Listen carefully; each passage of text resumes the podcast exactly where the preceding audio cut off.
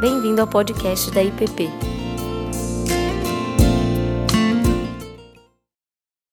Vamos orar, meus irmãos. Senhor, vem nos abençoar, vem falar com teu espírito. Não só pelo que eu vou falar, mas também como as palavras chegam aos corações que cada um possa perceber realmente o que o Senhor quer falar para cada um.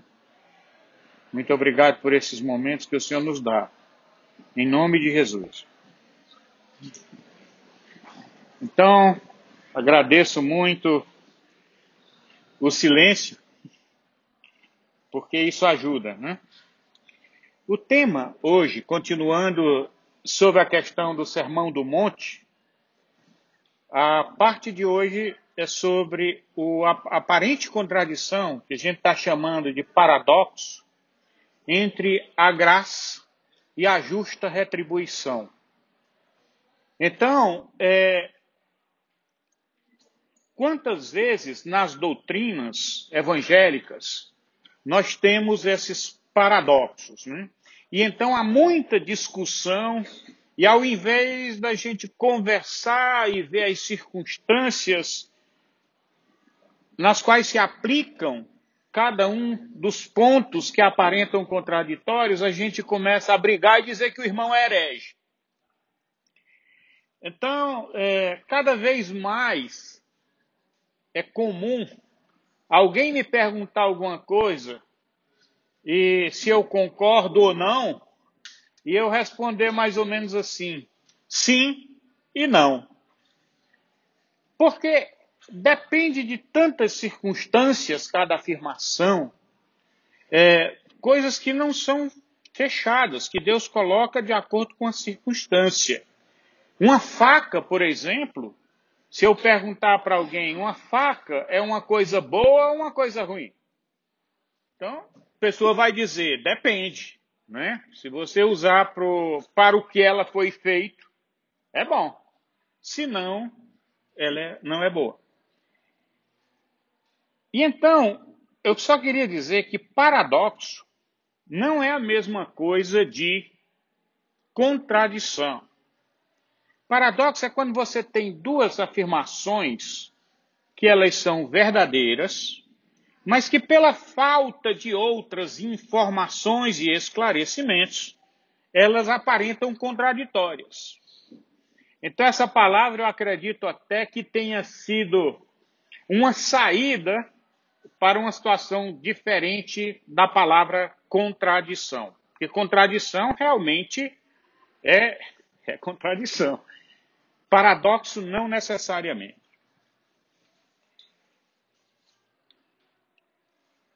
Como, por exemplo, na Bíblia diz que nós não temos que matar, não devemos matar.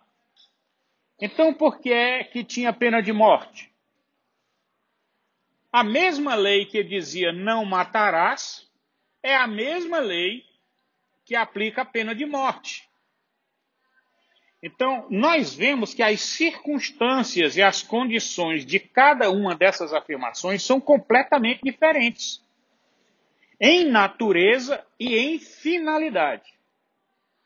Enquanto que uma pena de morte era algo institucional tentando livrar uma comunidade de um problema, o não matarás, mandamento individual, era para que nós não assassinássemos, nós não dessemos vazão aos nossos ódios pessoais.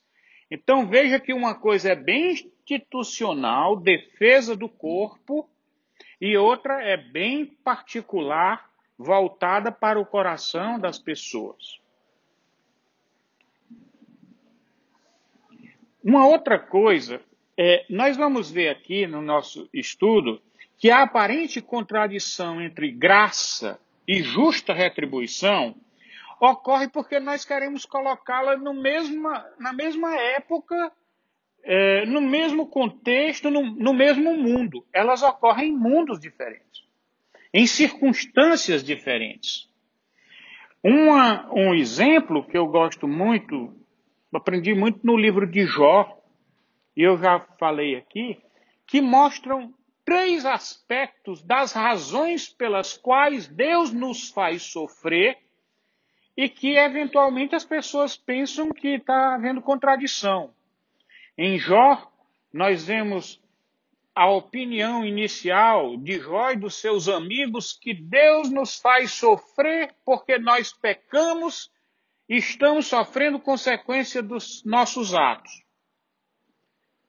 Isso pode ser verdade, mas nem sempre é verdade. É verdade que, do mesmo jeito que os pais disciplinam a criança para livrá-la do mal, onde a criança sofre consequência dos seus erros, isso pode ocorrer.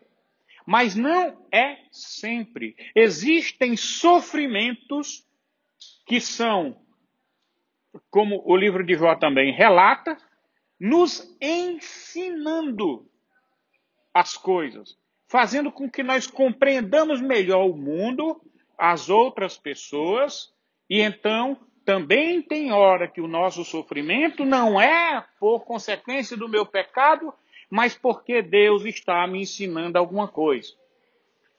Mas pode não ser nenhuma coisa nem outra. Pode ser que Deus não esteja me ensinando coisa nenhuma, assim especificamente, Pode ser que ele não esteja me punindo por nenhum erro que eu cometi, mas simplesmente porque faz parte do projeto de Deus para a história da humanidade. Porque tudo que acontece comigo tem reflexo na vida dos meus familiares, tem reflexo na vida da sociedade onde eu vivo. Então, se uma pessoa, quando um bandido mata um pai de família, aquele dali vai se desdobrar para toda a história da humanidade, o erro dele. Então Deus é o único que consegue trabalhar em nível de história. Então, quando Jó questiona Deus, Deus diz para Jó: Jó, já que você é tão sabido, já que você está me questionando tanto e você sabe tanto das coisas, então eu vou lhe fazer umas perguntas e você vai me responder, tá bom? Já que você é o professor aqui, e então Deus mostra a grandeza da sua criação. Diz, Jó, onde é que você estava? Quando eu criei isso, quando eu criei aquilo, quando eu estabeleci limite para os mares. Onde é que você estava, Jó? E aí Jó compreendeu que os fatos que acontecem ao nosso redor não precisam necessariamente ter lógica que dê para nós entendermos agora. Nós só vamos entender no tempo em que todas as coisas se concretizarem, quando a história estiver fechada. Mas enquanto não, a gente não sabe. Ruth, Noemi, Noemi ficou viúva, perdeu os dois filhos. Uma mulher tão boa. Ruth foi com ela, uma moabita, a gente poderia pensar que numa situação dessa seria uma crueldade da parte de Deus fazer aquilo com Noemi. No entanto, tudo aquilo, quando se concretizou o projeto de Deus na vida deles, nós temos uma história de uma genealogia, onde vem por Davi e até Jesus Cristo. Então nós precisamos entender que quando Deus trabalha com essa questão de lei, de graça, recompensa, o que é que é graça, o que é que é recompensa, ele está visando uma coisa eterna e uma coisa boa. E nem sempre o que é bom no momento é bom no outro momento. E nem sempre o que é bom para uma pessoa é boa para outra pessoa. Então, muitas vezes nós pensamos que Deus aparenta estar agindo com injustiça. Porque tem pessoas perversas, usufruindo dos frutos da sua perversidade, e pessoas extremamente caridosas sofrendo horrores. E aí a gente diz como? O salmista diz que aconteceram momentos em que quase lhes resvalaram os pés por causa da prosperidade dos maus. Então ele disse assim: Até que eu entrei no santuário do Senhor e vi o destino dessas pessoas. Então é como Deus diz às vezes: deixa estar por um momento. Deixa estar. Não se afobe. Segura as pontas. Muito bem, agora nos textos que nós vamos abordar sobre graça e justa retribuição, eu queria levantar duas questões. Duas leis que existem nas suas manifestações da Bíblia. Uma é o que eu chamo de lei externa e uma lei inicial, digamos assim, que foi aquela lei que foi dada para Moisés. A lei do papel, que naquele tempo era tábuas, mas hoje seria papel. Essa lei, ela é uma lei para um povo no seu começo, na sua infantilidade, que precisaria, inclusive, de regras de procedimentos comunitários para viabilizar a convivência civilizada entre as pessoas.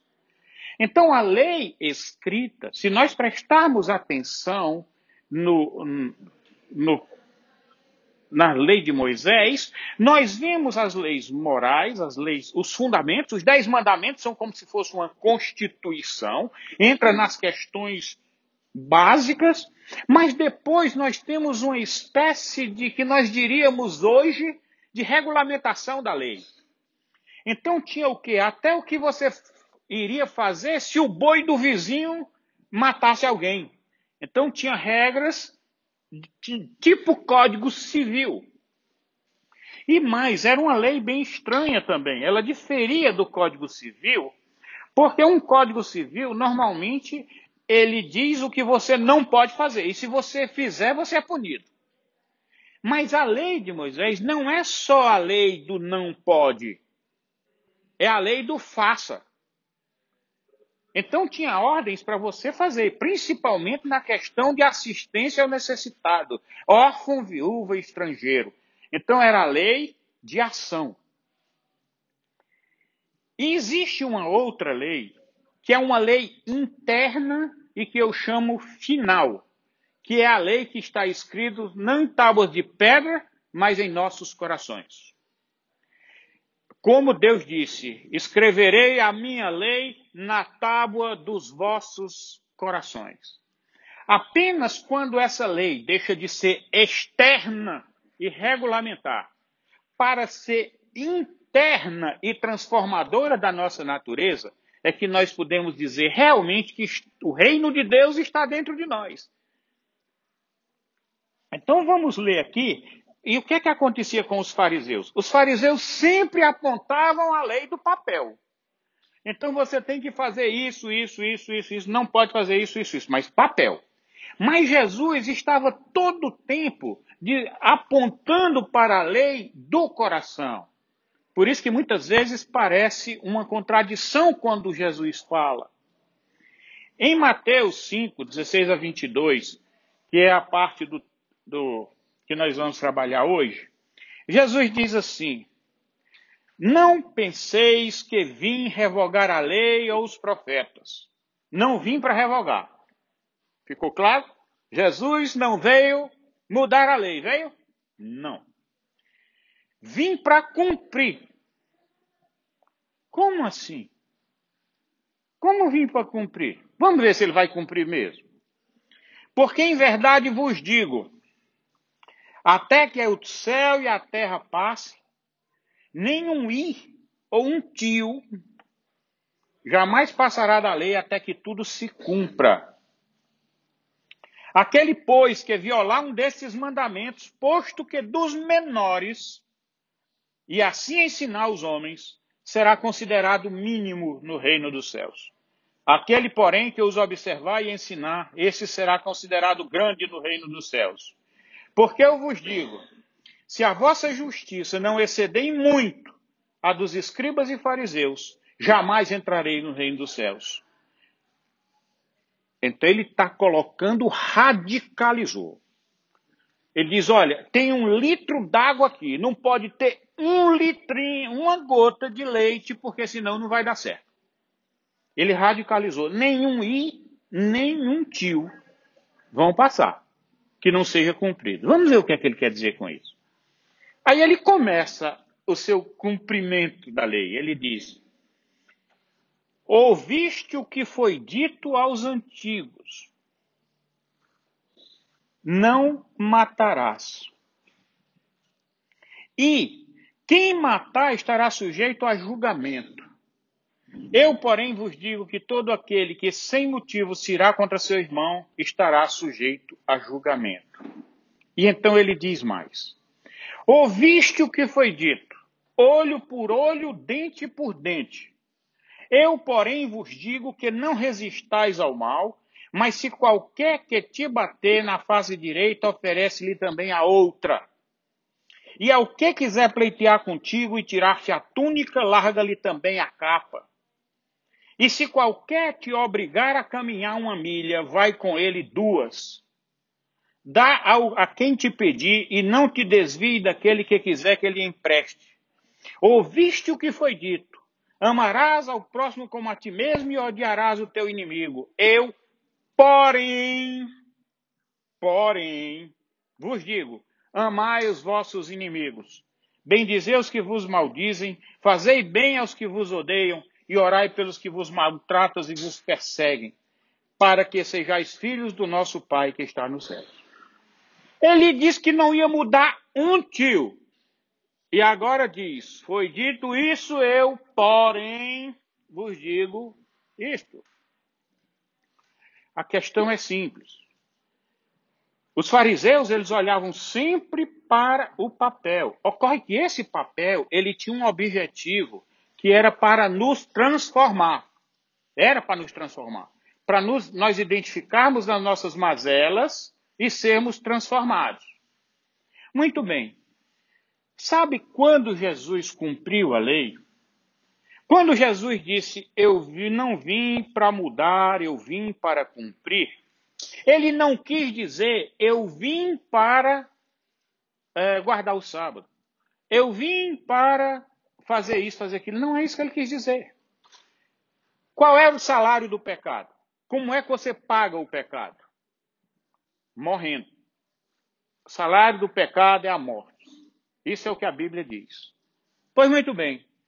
Jesus, quando morreu na cruz, ele cumpriu a lei. É por isso que agora se disser, se bater numa face e ofereça a outra, o que ele está dizendo é o seguinte: vem cá, você não pode mais cobrar do outro. Já foi pago. Você vai cobrar duas vezes?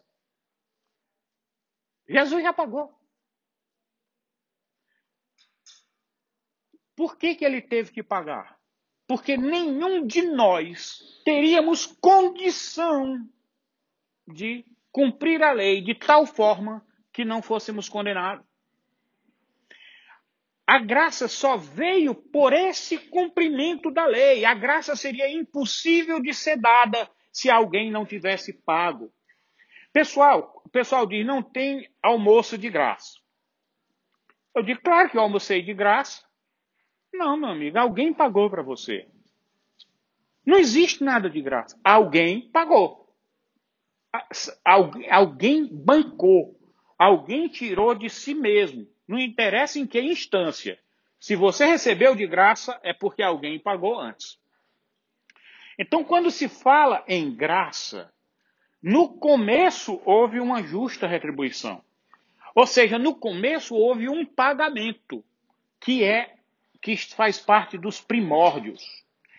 Uma criança, ela entende justa retribuição. Por que, que ela entende? Ela recebe prêmio se fez a coisa certa, em alguns casos.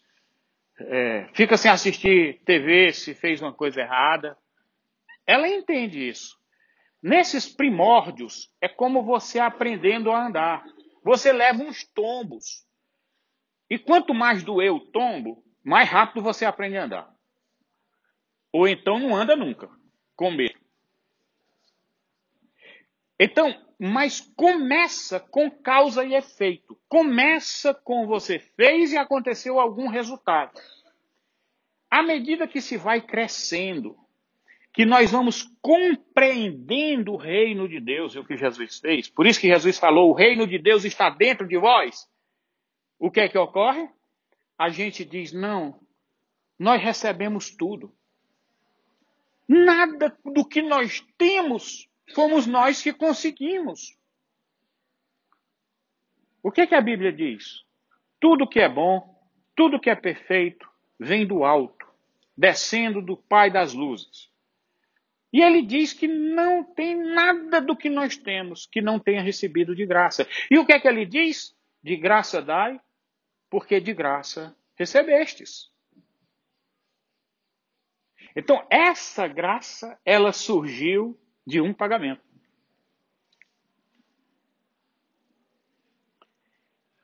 A lei espiritual, ela difere da justiça comum. Por que, que a justiça, por que essa lei espiritual difere da justiça comum que a gente conhece? Uh, nós temos na Bíblia algo bem conhecido, que até Jesus pediu por aquele povo e Estevão também pediu pelos que o estavam apedrejando. Ele diz: perdoa-lhes, por quê? Não, mas aí está errado. Olha. Devia ser perdoa-lhes porque eles fizeram a coisa certa. É isso? Não. Perdoa-lhes pelo que eles fizeram? Perdoa-lhes porque eles foram caridosos com outras pessoas? Foi assim foi a oração? Não. Perdoa-lhes porque eles não sabem o que fazem. Ou seja, perdoa-lhes pela ignorância deles. A, per... a questão não estava ligada ao que eles fizeram.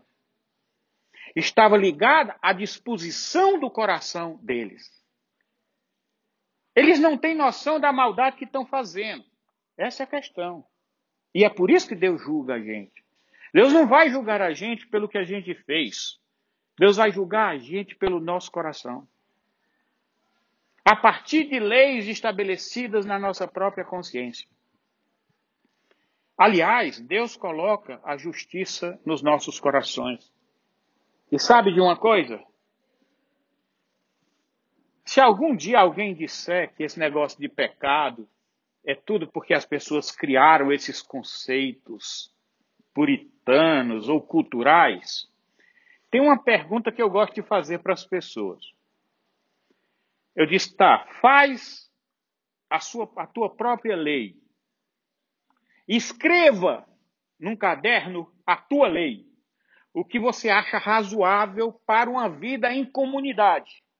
Porque é óbvio que uma lei não pode ser só para uma pessoa. A lei tem que ser para a comunidade.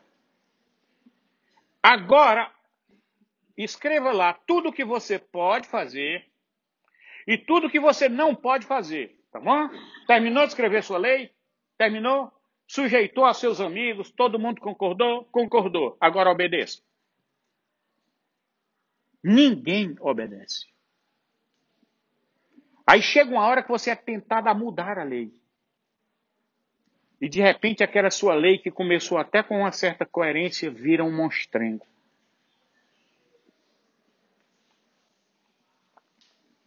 Deus não leva em conta os tempos de ignorância e nem da involuntariedade. Isso é a lei espiritual. Porque na lei comum, se você bateu no carro do outro, o outro não quer saber se foi porque faltou o freio, porque passou um cachorro na sua frente.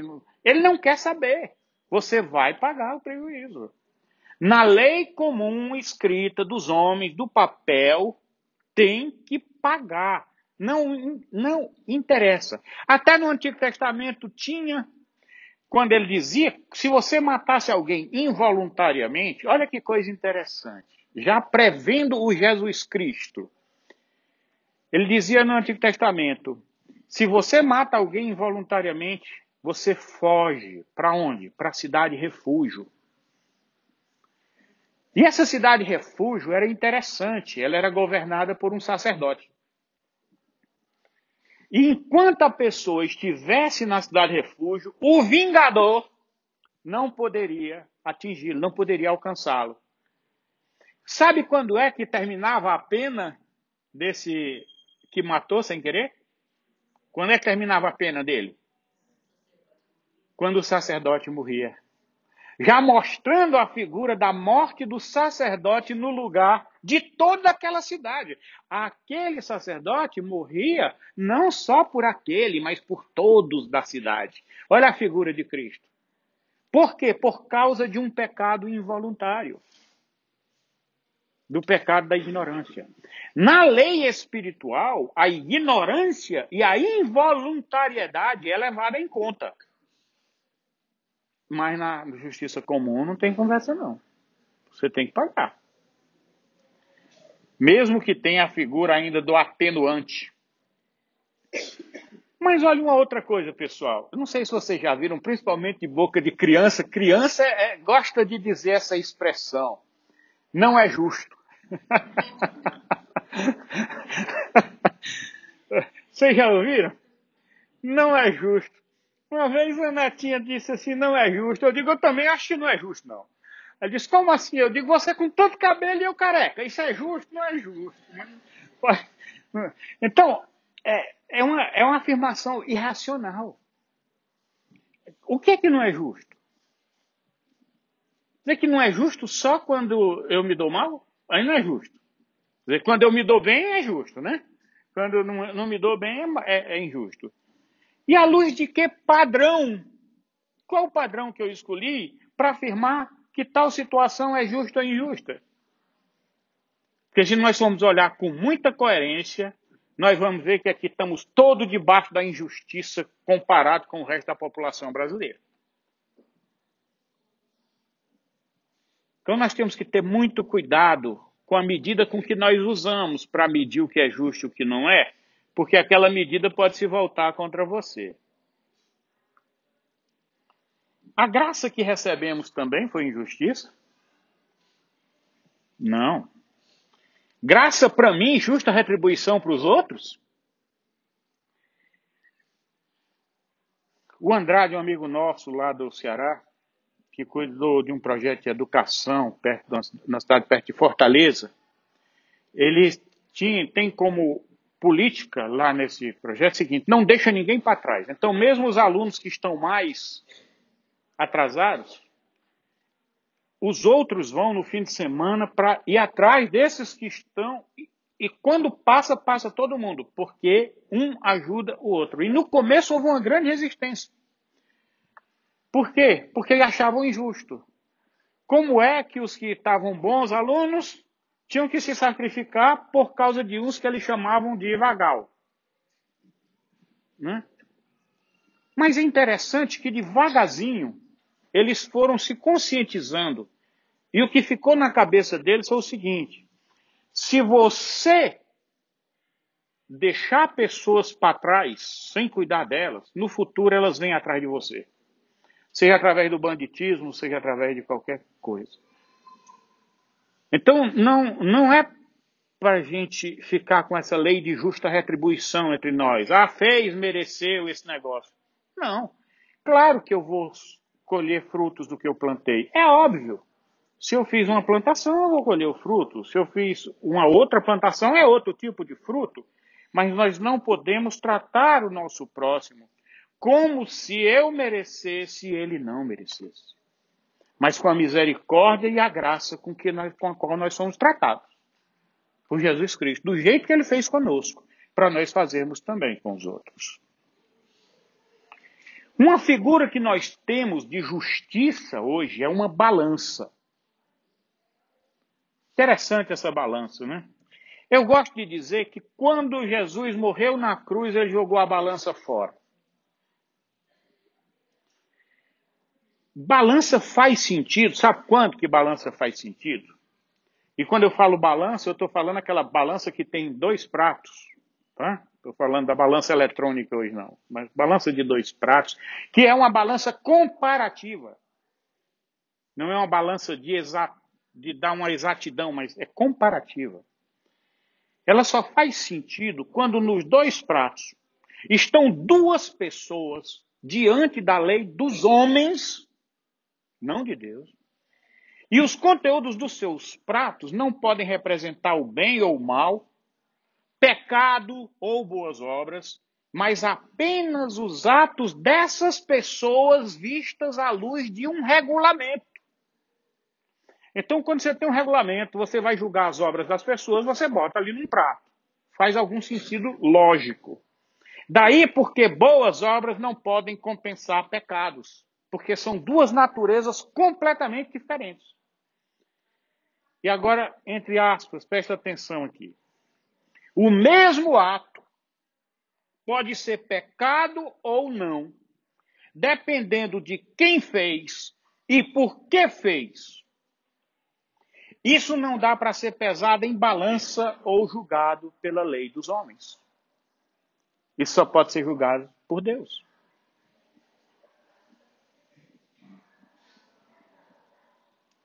Você, vamos julgar quem? Vamos julgar um soldado que deu um tiro lá na Segunda Guerra Mundial? numa luta lá de, de Hitler contra os aliados? Vamos julgar isso? Através de que padrão nós vamos julgar?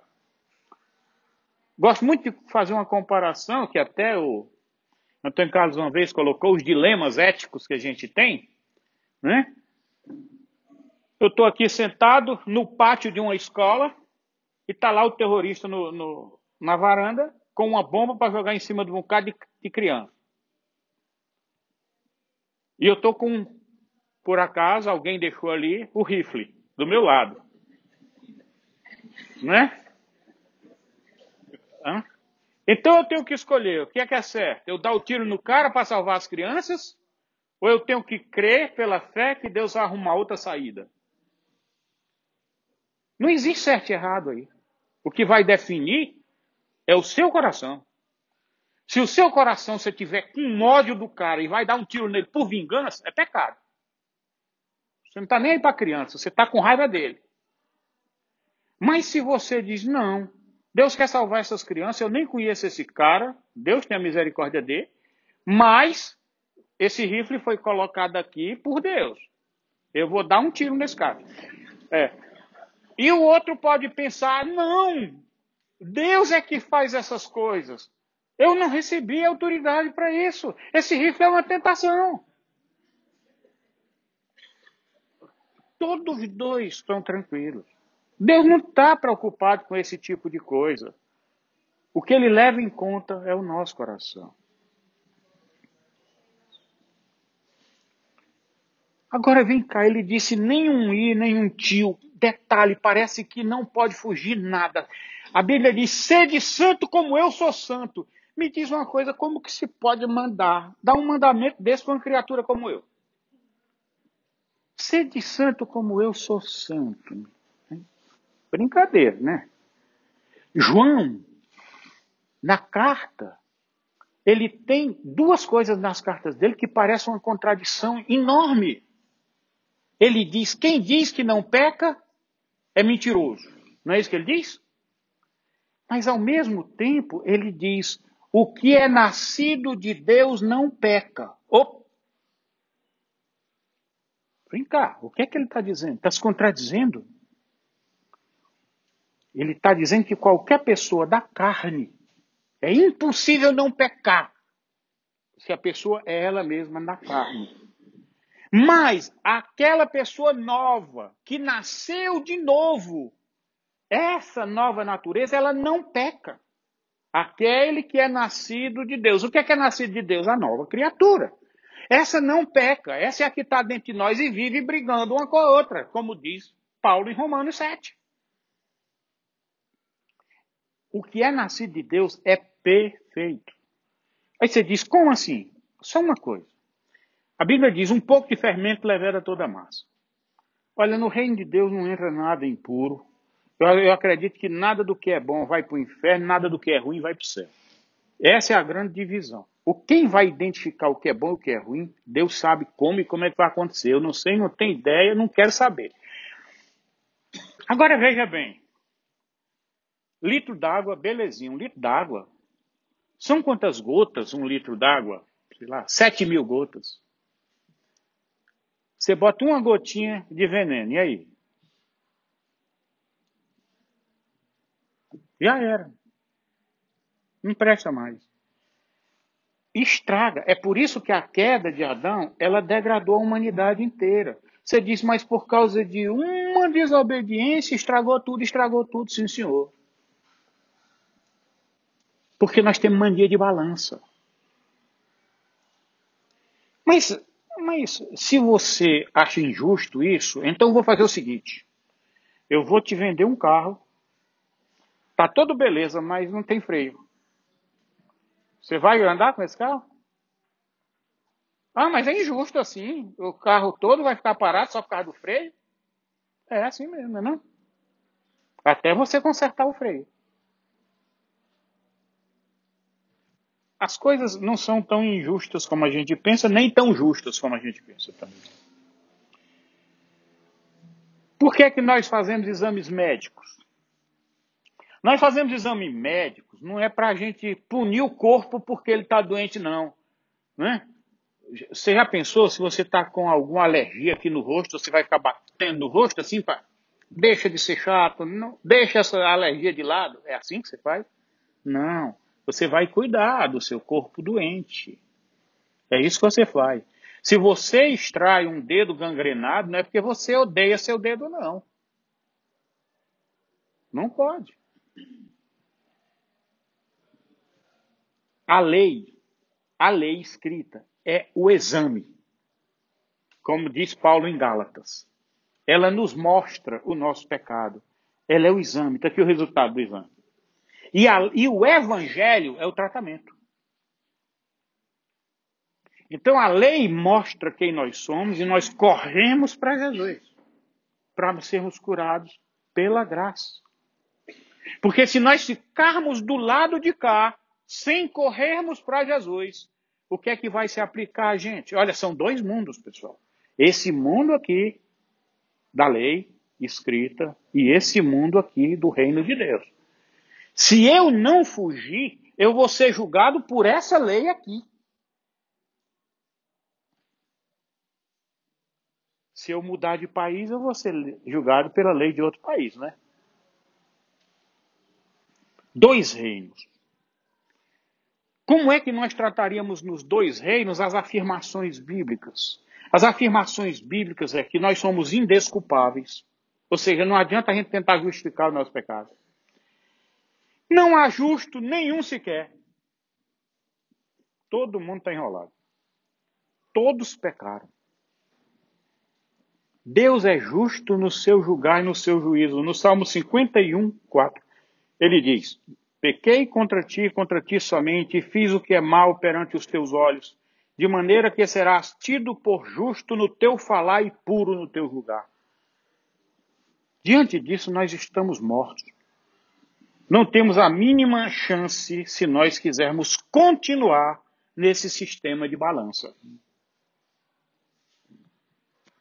Se somos cidadãos do mundo, seremos julgados pelas leis do mundo se inevitavelmente condenados no final. Pois nenhum de nós cumpre toda a lei. A própria Bíblia diz que nós não podemos cumprir a lei porque a lei está enferma na carne. Ou seja, nós estamos dirigindo um carro com pneu baixo, eixo torto, tudo torto, freio ruim, tudo ruim. Como é que eu consigo dirigir um carro desse da forma correta? Se ele está doente. Mas se somos cidadãos dos céus, estamos debaixo das leis espirituais que prevêem perdão para os arrependidos. Esse é o novo reino. O reino para o qual nós fomos transportados. Veja bem. Nós confundimos essa questão de graça e justa retribuição porque sempre tratamos como se estivéssemos num reino só. Aí é claro que é contraditório. Você já imaginou no mesmo território você ter as leis do, do, da Coreia do Norte e as leis da Coreia do Sul? Na mesma cidade? Não faz sentido. São mundos diferentes. Em Colossenses, no capítulo 1, ele diz: O qual nos tirou da potestade das trevas e nos transportou para o reino do Filho do seu amor. Olha bem, tirou da potestade. A palavra potestade quer dizer o quê? dominação. Você está sob um poder. Alguém te domina. Mas nos transportou para o reino. Que reino? Então eu mudei de país, olha, eu mudei de mundo. Potestade para o reino. Que reino? Do filho do seu amor. Aquele filho que morreu por nós. Esse é o reino ao qual pertencemos. Então, as leis sobre nós somos outras. Nós deixamos de ser escravos para ser filhos do Pai eterno. A Bíblia diz que quem peca é escravo do pecado. E a Bíblia diz que o, o aguilhão da morte é o pecado. Mas quando esse pecado é pago, como Jesus fez, a morte perdeu o seu aguilhão. A morte perdeu o poder de dominar sobre nós, porque esse pecado foi perdoado. Ele foi pago. O reino de Deus, como é que essas coisas são tratadas no reino de Deus? Os nossos erros, nossos pecados. A lei, lei com letra maiúscula, tá? A lei emana da própria natureza de Deus. A lei é uma consequência do, do que Deus é. Ela não foi um negócio criado assim do nada. Não, ela reflete atributos de Deus, de misericórdia. Ela foi feita para nos criar sua imagem e semelhança de uma forma correta.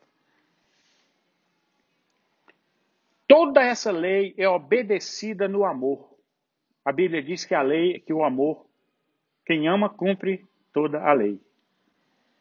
Seu, sofrer, seu cumprimento é natural para quem ama. Algo que vem de dentro para fora e não de uma forma opressiva, de, forma, de fora para dentro. Jesus falou que quem ama a Deus e ao próximo cumpre toda a lei. E o que é a graça? É o perdão que viabiliza legalmente a transformação. A morte do mal para o nascimento do bem. A morte na cruz para um pagamento que seria inviável ao corrupto. A morte na cruz foi para viabilizar o nosso perdão. E como é que acontece tudo isso num reino como o nosso? A Bíblia diz que o, o maligno é o príncipe desse mundo. O diabo é o príncipe desse mundo. Como é que se tenta trabalhar num mundo como o nosso? Todas essas transgressões. Primeiro, nós temos um conjunto de normas. Inicialmente derivado dessa lei maior. Inicialmente foi tentando imitar essa lei maior. Mas com imperfeições humanas. Necessário para possibilitar um mínimo de convivência pacífica entre os homens caídos. Nesse mundo, nesse mundo, ele demanda obediência e pune a desobediência. Seu cumprimento é imposto de fora para dentro e não é capaz de transformar as pessoas. Servem como um gabarito para identificar o resultado de nossa corrupção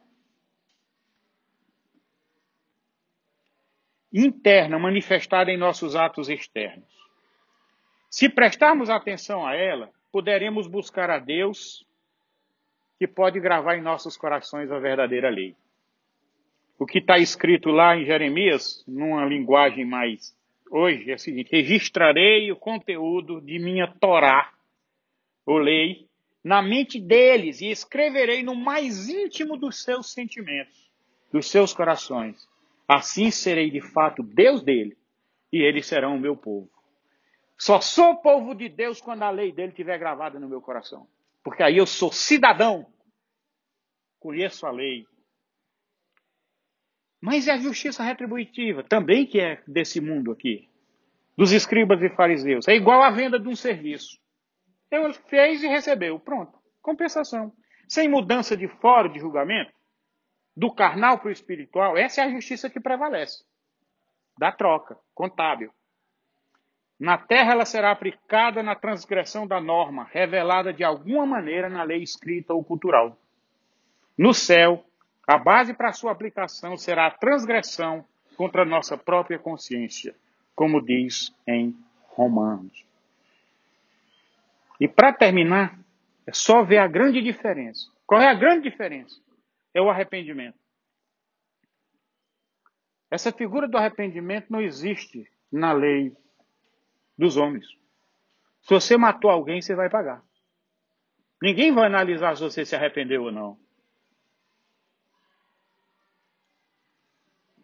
Mas com a nova criatura há arrependimento. E o arrependimento no novo reino gera perdão. E não só perdão.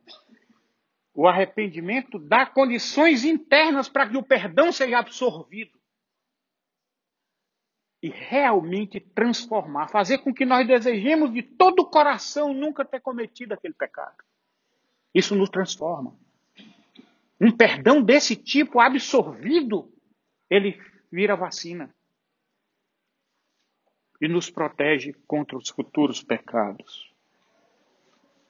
Carne e sangue não podem herdar o reino de Deus.